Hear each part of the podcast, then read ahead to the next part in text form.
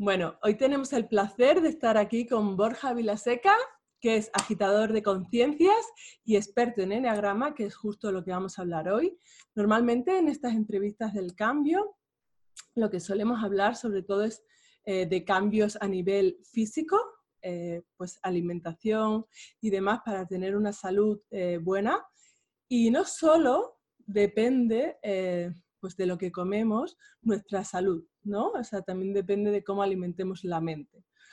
Y para eso tenemos aquí a Borja y vamos a hablar un poquito de, desarrollo personal, ¿no? Eh, para mí siempre me parece que todo en esta vida es como si fuera una rueda, cada uno empieza desde un lugar, ¿no? Yo siempre animo pues que la alimentación es una cosa muy fácil porque la hacemos tres veces al día y esto nos va, nos va a hacer que cambiemos nuestra perspectiva para ser mejores personas en todos los ámbitos de nuestra vida. Y eh, bueno, Borja nos va a ayudar un poquito a conocernos un poco mejor, ¿no? Vamos a hablar un poquito de lo, de lo que es la, la herramienta del enneagrama, que es para conocerte realmente, para situarte, ¿no? Cuéntanos un poquito tú, Borja, cómo, cómo ves esta herramienta. Bueno, lo primero, decirle a las personas que nos están escuchando que es muy importante que no se crean nada, que no se crean nada, que sean muy escépticos, ¿vale? Entramos en un terreno muy subjetivo que es el autoconocimiento, que sean escépticos y que lo verifiquen todo a través de su experiencia personal. O sea, mi función aquí es que ojalá despertar la curiosidad y la motivación por adentrarse en esta herramienta. Mira, yo al final te hablo de mi experiencia, Lucía. Yo toqué fondo con 19 años, ahora tengo 39, y empecé a buscar empecé a buscar, no sé, pues algo en la filosofía, en la psicología, y estuve unos años un poco perdido hasta que finalmente encontré con 24 años el Enneagrama. Enneagrama es una palabra griega que significa nueve líneas. Como bien has dicho, describe nueve tipos de personalidad, nueve modelos mentales, nueve esqueletos psicológicos. Hace una radiografía de la condición humana, del lado oscuro, que llamaremos ego, y del lado luminoso, que es el ser. Entonces, a través de este espejo, que es el enneagrama, te ayuda a hacer consciente tu inconsciente, te ayuda a transformar tu ignorancia en sabiduría, te ayuda a entender por qué eres como eres, qué conflicto interior no resuelto tienes, por qué cosechas los resultados que cosechas a nivel emocional en tu vida, y luego te ayuda a salir de ti y a entender a las personas que te rodean pues a través de la inteligencia emocional para mejorar tus relaciones. Para mí, siempre lo digo, fue un antes y un después en mi vida y desde entonces, pues desde los 25 años ya, empecé a compartir eh, esta herramienta a través de cursos, conferencias y a día de hoy, después de más de 10.000 personas compartidas, te puedo hablar de que para mí el Enneagrama es una ciencia de eh, eh, cómo entender al ser humano a grandes rasgos, a nivel de arquetipos. Y como iremos viendo en esta entrevista, pues en la medida que las personas sienten la necesidad de cambio, están en crisis, están en una situación un poco pues así eh, negativa, no se sienten bien con sus vidas, pues esta herramienta puede ayudarles a entenderse desde dentro y a ver qué depende de ellas cambiar, como tú decías, en, la gestión de la mente, los pensamientos, las emociones, para sentirse mucho mejor consigo mismas, independientemente de cómo sean las circunstancias que les están tocando vivir. Porque una cosa es lo que pasa y otra cosa muy diferente es lo que tú haces mentalmente con lo que te pasa, que eso es lo que genera tu experiencia emocional. De eso un poquito es lo que habla el enneagrama. Aparte de esto de que tú dices, porque yo cuando descubrí el enneagrama, que además lo, lo descubrí por ti, me compré tu libro, me encantado de conocerte, yo soy un 7 y entonces era como, en el momento que lo descubrí, era como, mm, quiero inundar mi cerebro, ¿sabes? Y me hice, el, o sea, y, y, descubrí mi enagrama, descubrí el enagrama de toda mi familia, de todos mis amigos, de toda la gente a mi alrededor, porque yo lo vi, aparte de una herramienta para conocerte a ti mismo, que para mí me parece fundamental, ¿no? Para ver cómo estás actuando en la vida y, y comprenderte desde ahí, ¿no? Porque normalmente eh, intentamos mejorar las cosas que no somos buenos y en vez de potenciar las que realmente eh, deberíamos, ¿no? A mí también me pareció súper interesante para conocer al resto, ¿no? Porque muchas veces, esto, esto lo decías tú, yo también me hice tu curso de, de, Nenagrama, eh, lo hice online. Y, y, era como, ostras, o sea, yo me estoy conociendo, pero estoy viendo que la persona que tengo a mi lado o la persona que tengo, eh, que convivo con ella, ¿no? Me doy cuenta eh, que ella parte de otro lugar diferente al mío. ¿No? Y esto para mí me pareció lo más interesante, o sea, ya no solo por, como herramienta de autoconocimiento, sino de cómo conocer al otro y darte cuenta que decir, hostia, yo no le puedo exigir lo mismo que me exijo a mí misma o que le exijo al, a, Pepito, incluso en el trabajo. Yo no sé, pero yo cuando, eh, cuando eh, contrato a una persona para colaborar conmigo, una de las cosas, lo primero que hago es saber su enagrama, para ver si, ¿sabe? Para ver si va a, cuadrar en, la empresa, ¿no? Claro, claro, claro. Y por eso me parece súper interesante eh, eh, la herramienta, ¿no? De, partir este, este lugar. Y, y, bueno, y lo que, para que la gente sepa, porque estamos hablando de números, ¿no? Tú eres el uno, creo, recordar. Em, los números a, a, grandes rasgos, ¿qué significa cada número? Un poquito. Sí, hacemos una pincelada, ¿te parece? Sí. Sí, porque al principio, ¿sabes lo que pasa? Que el, gran obstáculo del eneagrama son los prejuicios que despierta el eneagrama. O sea, para empezar, la palabra eneagrama ya ¿eh? es una palabra griega, ¿no? Significa nueve líneas. Luego ves el símbolo, ¿verdad? Que hay un símbolo que relaciona unos eneatipos con otros, ¿no? Eneatipo es sinónimo de modelo mental. Como bien dices, hay nueve eneatipos. Todos tenemos un poco de todo, porque todos tenemos pinceladas de esta condición humana que compartimos. Pero como tú bien has señalado, cuando te metes dentro de ti, ostras, hay un descubrimiento que yo le llamo el orgasmo emocional, que es cuando te das cuenta de la herida de nacimiento que se forjó en ti desde el día del parto, cuando te separan de la madre y queda ese ombligo, y entonces sientes una sensación muy dolorosa de desconexión, una herida de separación, y ahí se va construyendo el ego, el mecanismo de defensa con todos sus defectos, ¿no? Que lo que intentan es intentar, pues en tu caso, en el tipo 7, no sentir vacío, insatisfacción, dolor. Y entonces eso te lleva a tener una personalidad pues entusiasta, alegre, hiperactiva, que te cuesta concentrar, tu mente va a 200 por hora, pensando siempre en el futuro, en lo que vas a hacer pasado mañana, la entrevista que harás después de esta, ¿no? Pero todos esos son mecanismos de defensa para no sentir esa herida cuando uno despierta y se da cuenta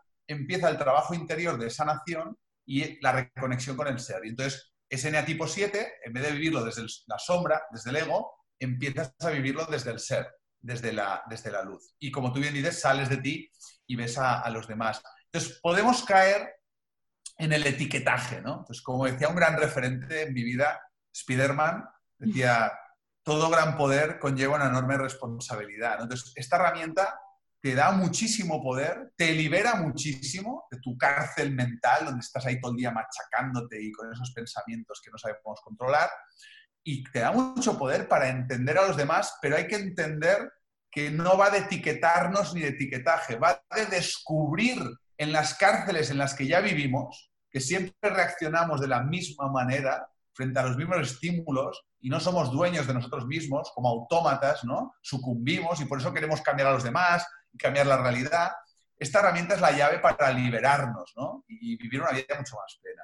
Bueno, hacemos una pincelada, si te parece, Lucía. Mira, eh, sí, pero lo que podríamos hacer la pincelada, porque hay algo que, a mí me parece súper interesante para mm, relacionar, eh, para descubrir cuál es tu enneagrama, ¿no? Que es la herida, ¿no? Tú siempre hablas de, de, de, cuál es la herida, entonces vamos a hablar simplemente porque... De la herida. De la herida. Venga, me parece fantástico, porque si tú entiendes tu herida de nacimiento desde el eneagrama, eso te va a dar muchísimas claves para entender por qué has venido actuando como actuando, por qué has venido cosechando que según qué resultados, y luego, si estás interesado en el desarrollo personal y en el autoconocimiento, dónde ir, qué es lo que hay que sanar. Venga, va, pues empezamos.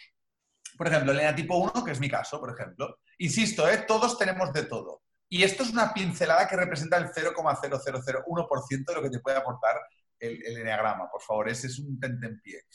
La herida del uno es la sensación de imperfección e insuficiencia.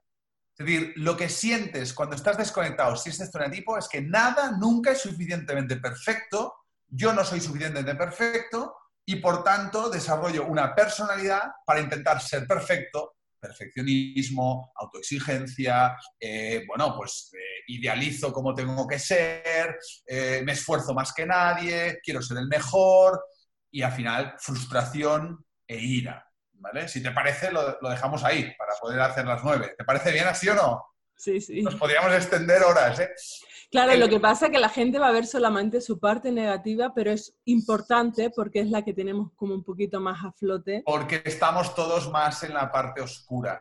Si quieres, luego vamos por la parte luminosa, como tú quieras. Pero yo creo que realmente en el camino de autoconocimiento, el primer trabajo fundamental es integrar la sombra, que es algo que en general lo negamos todo. Es darte cuenta de la sombra, la oscuridad, la ignorancia, la inconsciencia que hay dentro de ti, que es lo que te está gobernando sin darte cuenta, y eso hay que convertirlo en luz. Entonces, ahora mismo es una sociedad egoica, a imagen y semejanza del ego. Entonces, la mayoría de personas no quiere verlo porque es dolorosísimo, pero es la liberación. O sea, es que a ti te pasó, a mí me pasó, y dices, madre mía, vaya hostia, me ha pegado el enagrama, pero bendita hostia, ¿no? O sea, yo soy de los que, si tengo un moco en la nariz, Lucía, yo, quiero que tú me lo digas. La gente va con un moco en la nariz, pero no lo saben y, y van viviendo las consecuencias. El enneagrama te dice, tienes un moco y, ahí, justo ahí y de esa manera. Y tú, ostras, no me había dado cuenta. Exacto. Es que es la única manera, o sea, yo eh, eh, llevo muchos años con desarrollo personal y la única manera de mejorar es enfrentarte a, tu ego y, a, que no es que sea malo el ego. no, no, no, no, no. Pero sí que es verdad que cuanto más nos conozcamos, que es algo que la herramienta como el Enneagrama, pues ya te sitúa ¿no? en, un, en, un, en un lugar eh, eh, a partir de ahí es mucho más fácil trabajarlo, porque eh, te reconoces y al, y al, reconocerte, hay mucha gente que solamente se reconoce en la parte positiva, ¿no? Ah, claro, claro, sí, sí. Y, y, al reconocerte yo creo que es la mejor manera de, de, mejorar tu día a día y, y sobre todo con, contigo mismo y con los demás, ¿no? Sí, sí, sí. sí. Vale, bueno, pues, 2, venga. No, y si quieres vamos añadiendo reflexiones para que no sea todo tan monótono, ¿no? El eneatipo 2. La herida es la sensación de abandono, la sensación de no me siento querido, ¿sabes? Es como me han abandonado, no me siento querido, soy indigno de amor. Entonces desarrollo una personalidad, un mecanismo de defensa pues soy buena persona, altruista, generoso, me desvivo por los demás, ayudando compulsivamente, soy una ONG ambulante, me olvido de mí, no me gusta la soledad porque me siento triste y abandonado, y entonces creo relaciones de dependencia ayudando a todo el mundo, generosidad egocéntrica, para que me quieran, para que me devuelvan los favores prestados, y si no lo hacen, entonces ahí todavía me, encierro más en ese, en ese dolor. ¿no? Hay Dependencia emocional. Dependencia emocional. El 2, em, el ayudador, a mí me parece que es como el casi el más fácil. No lo sé, ¿será porque es, muy parecido al 7? No, no, no, no, ya, hay una sensación como que me ha tocado el más difícil, me ha tocado el peor de todos. Este no, no, es Es el, que es el más fácil de reconocer. Ah, de reconocer. Sí, bueno, yo creo que a lo mejor como soy siete y son, tienen pinceladas en común. Ya, ya. Eh, bueno, depende, depende de tu mirada. Sí que es verdad que, mira, cada uno, ¿no? Pero claro, depende, depende de muchos factores. Vale, pues sí, sí. Eh, no, aparte, hoy el 7, por ejemplo, la sonrisa, eh, divertido, luego lo veremos, ¿no? Cada tipo eh, representa un infierno y un, cielo. O sea, son, son, nueve caminos para la transformación, ¿no? Y insisto, he verificado empíricamente que aunque parezca surrealista, todas las más de 10.000 personas que han venido a mis cursos y ya no te digo los online, eh, se, han, visto, se han reconocido y han tenido un orgasmo emocional. Y es cuando dices, madre mía, ¿cómo no lo he visto antes? ¡Wow! ¡Qué fuerte que, sea así y que pueda transformarme! ¿no? Bueno, el 3. El 3 es, la herida es la sensación. Porque la herida es común a todos, pero la sensación depende del modelo mental, ¿no? Es, no soy valioso, sensación de no soy valioso por lo que soy. Creo que soy valioso por lo que tengo, por lo que consigo, por el éxito, el triunfo, el estatus, el reconocimiento. Entonces me vuelvo una persona adicta a, triunfar, a brillar, a ganar dinero, a, prosperar en el sistema, el camino triado de la multinacional, la máscara, fingir, lo que piense la gente, impresionar, ¿no? Eh, son los más falsos, presumidos, competitivos eh, del enneagrama. Es un poco la, vanidad, el narcisismo. Mi chico es, es, el 3. Mi chico Nada, saludamos desde aquí. Oye, veo que tienes un gatito por ahí, ¿eh? Sí, sí, está ahí, siempre están ahí. Y mi chico es el 3 y es curioso cuando, porque claro, yo me meto en algo y, esa, y a él lo arrastro, es imposible no arrastrarlo porque claro, yo saco el entusiasmo desde de donde sea y, arrastro a todos los que están a mi alrededor y, todo el mundo pues ahora con el diagrama, ¿no? Y cuando lo veíamos los dos a la, a la par, de hecho al poco tiempo cambió el, el trabajo y empezó a trabajar conmigo. Y y yo creo que una de las cosas, de las razones fue al verse ahí, ¿no? Es como él era ingeniero, era, estaba ya él, casi en la directiva con treinta y pocos años, con, ¿sabes? El, típico. Y, er, y, hubo un momento que era como, igual, ¿sabes? Igual esto no es lo que me llena, ¿no? No, no es mi camino. Igual es un camino que he elegido desde la inconsciencia, orquestado por el ego, por mm. las heridas, los traumas, para brillar, destacar, sobresalir desde donde la sociedad pues considero que me va a aplaudir, pero no estoy siguiendo mi camino de autenticidad, que ese sería el camino esencial que no estamos comentando, porque es una descripción del lado oscuro como tú me has pedido, ¿no? Sí, sobre, todo, sobre todo, para que la gente conectara con, esa parte, ¿no? Que al final tú dices que, que conectar con tu sombra lo que, o con tu herida es lo que realmente hace... Es el punto de partida que te veas en uno o en otro, ¿no? Totalmente, es el punto de partida. Sí, porque al final la gente que brilla de verdad, que transmite luz, es porque ha abrazado su sombra y, más en estos momentos donde necesitamos, oye, más referentes de luz, pero, pero porque han hecho un trabajo personal, ¿no? No porque sean farsantes o, porque intenten eh, fingir, ¿no? Esa, luz. El 4, la herida es ah, la sensación de, de ser menos, esto viene de, una sensación de rechazo. Rechazo, sensación de ser menos, complejo de inferioridad.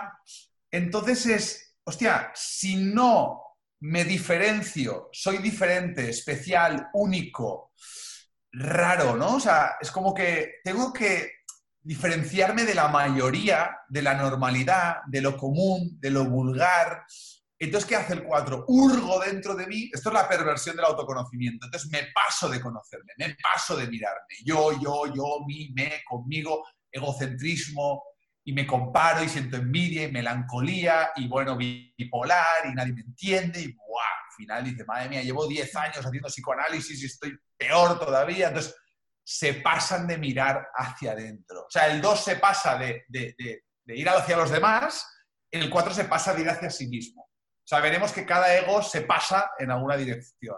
El 7 también se pasa de eso, de no, de no profundizar lo suficiente. Es opuesto, el 7 es opuesto. O sea, el 4 se pasa de ir hacia adentro, a lo profundo, a las cloacas, a lo oscuro, y el 7 en el ego es, o oh, happy day, ¿eh? aquí no pasa nada, ¿eh? todo bien, todo bien, ¿no? Luego veremos el 7, ¿no? El 4, claro, hay que decirle, tómate unas vacaciones del autoconocimiento, porque te has pasado de frenada, amigo. Es que al final llega un momento que hay que salir de uno, pero transformado. ¿no? El 5 es la sensación de no soy capaz.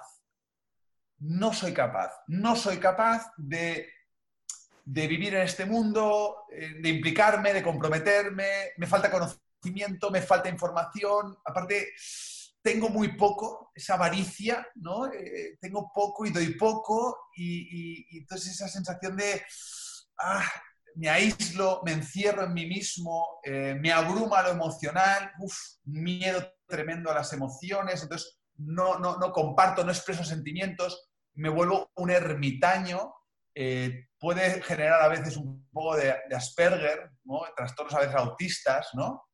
Y es persona totalmente mental, intelectual, racional, teórico, la Wikipedia, el Excel. Entonces, hay una desconexión total de, las emociones y, bueno, pues vive aislado completamente del mundo, ¿no? O sea, fíjate, para el 2 la soledad es un infierno, para el 5 la soledad es su paraíso porque es su encierro. O sea, fíjate que al final cada uno, en función de cómo es, cómo se relaciona con la realidad, ¿no? Es, es tremendo cómo cambia, ¿no?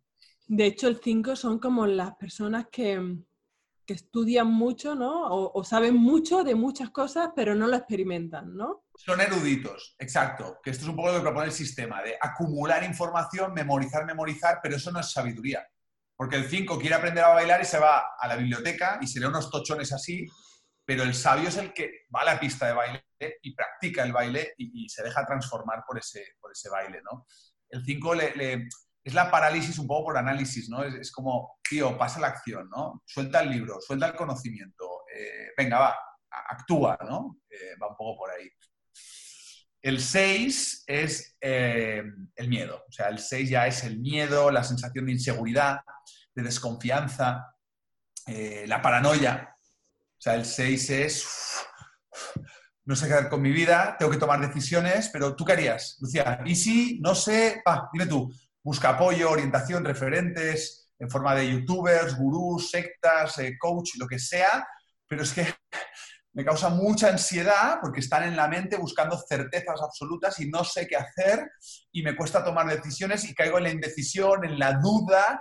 Y bueno, esto es una cabra loca. La mente de un 6 es como, easy, no sé, tal vez, no sé, no sé, no sé. Y frente al enagrama, sí, creo que soy un 6, pero es que no sé, no sé. Y si soy el 5, y si soy el 7. O sea, es un miedo, una inseguridad eh, tremenda la que viven los, los especialmente en este momento histórico con tanta incertidumbre y inestabilidad, pues la mente del 6, como he dicho, es muy, muy paranoica, ¿no? El 6 sería el que busca mucho la, la seguridad, ¿no? O sea, podría, podríamos decir que la mayoría de los em, funcionarios, ¿no? Pueden ser... No lo sabemos, porque, o sea, decir, lo que habría que ver es cada persona cuál es su herida y eso lleva una motivación, ¿no? O sea, la herida te lleva a una motivación, por ejemplo, la motivación del 6, lo has dicho muy bien, es busco seguridad. Pero no podemos enagramizar que los funcionarios sean 6 habría que analizar en cada caso si la motivación es la búsqueda de seguridad, porque igual otra motivación es, oye, yo quiero comodidad, ¿me explico? No, y es diferente la motivación. Entonces, el enneagrama, fíjate que tenemos actitudes y conductas en la superficie, pero el orgasmo viene de algo más profundo, más inconsciente, que son las motivaciones generadas por la herida de nacimiento que asombrosamente eh, determina esta herramienta que, es fascinante porque, coño, dices, ¿cómo puede ser que haya una herramienta que recoja nueve netipos que están en relación unos con otros y que realmente, hostia, cuando tú entres con humildad y honestidad, porque el requisito es, Lucía, la honestidad, porque hay mucho autoengaño, porque es dolorosísimo reconocer la herida, es una castaña, como hemos dicho, y, ver que acierta bastante, es, tremendo como, como la clava, ¿no? Bueno, va por ahí el 6. El 7, bueno, el 7, maravilloso el 7. Yo me centro al 7.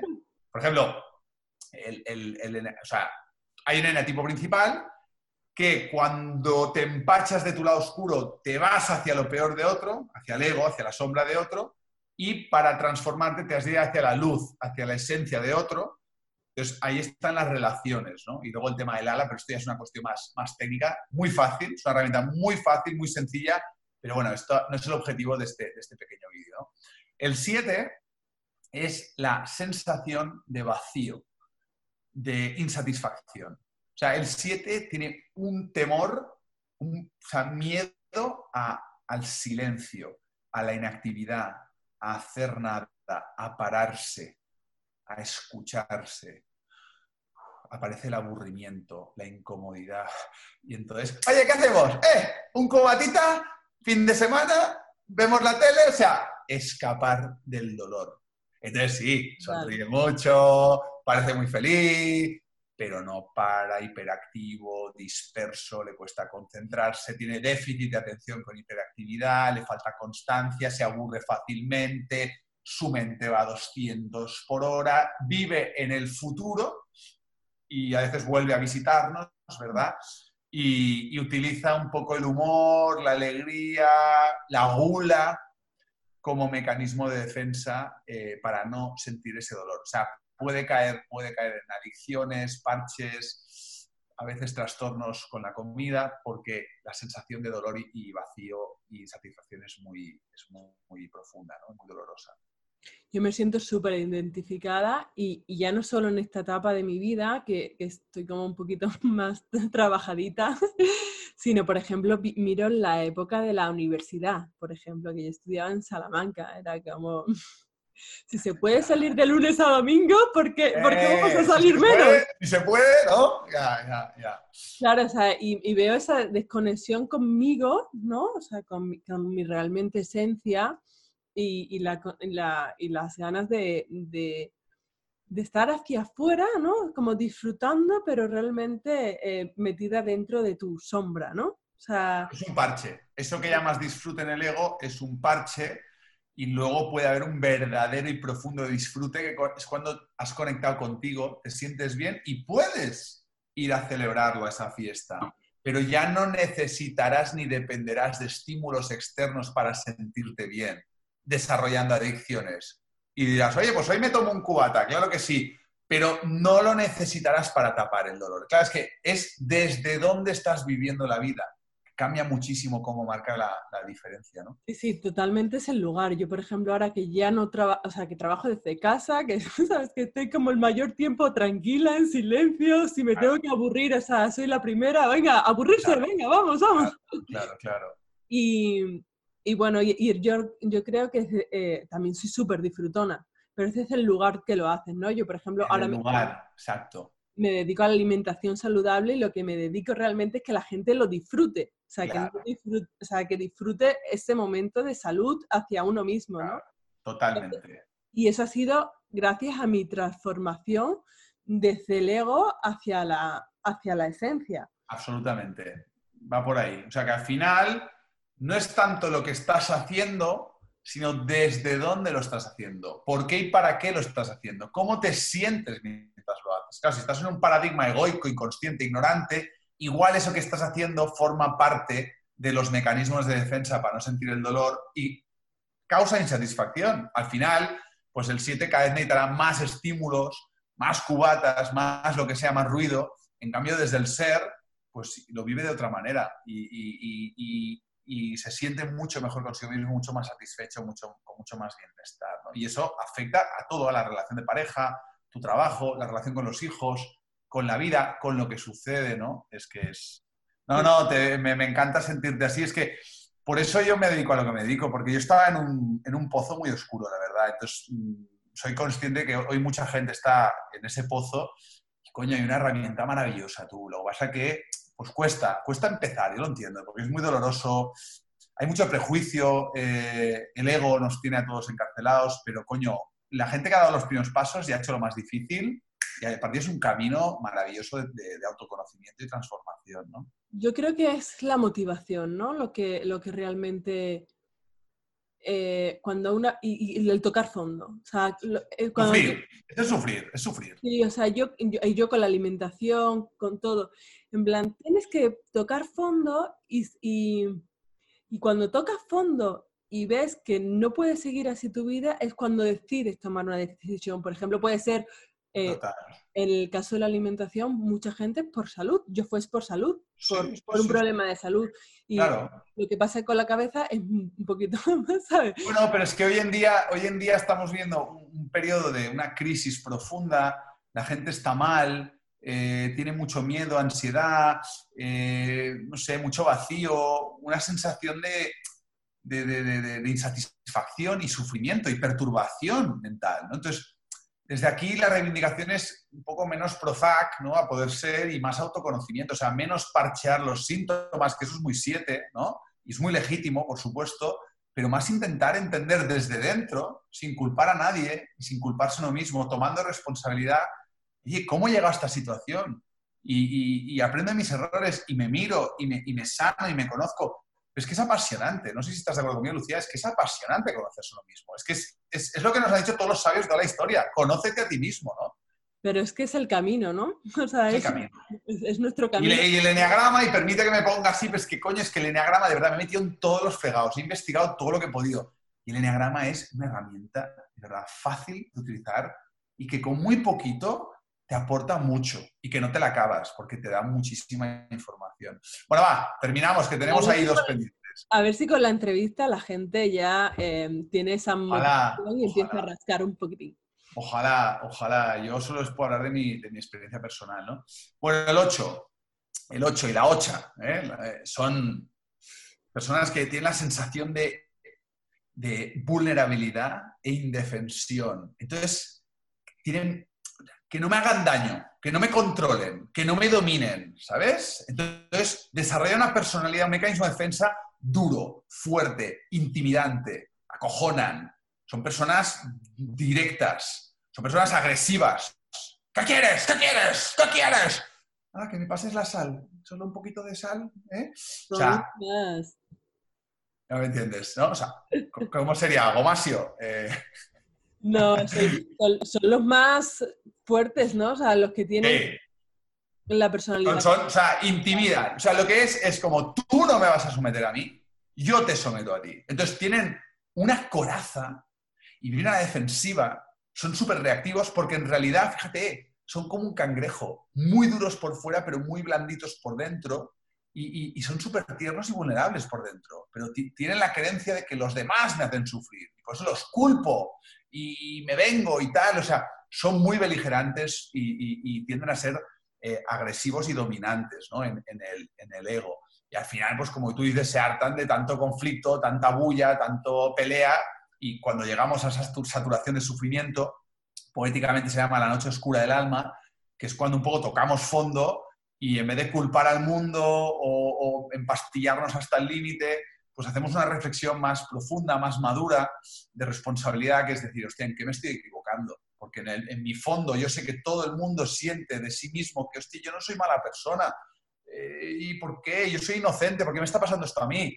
Porque hay ignorancia, hay inconsciencia, porque así es como hemos sido educados, adoctrinados, condicionados por esta sociedad, es un reflejo de la parte oscura, limitada, egoica, y que por eso estamos en este momento de crisis, porque ha llegado la hora de ese cambio masivo de despertar de conciencia. ¿no?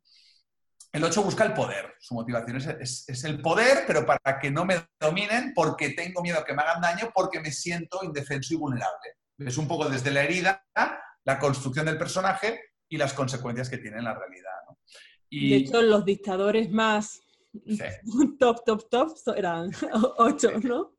Sí, dictadores, eh, eh, los top, top, top podrían ser muchos ochos, y también de unido a los unos. Los unos ahí les seguimos de cerca. ¿eh? Eh, tenemos ahí nuestro... El 1 y el 8 son los más viscerales, eh, los más agresivos, los más controladores.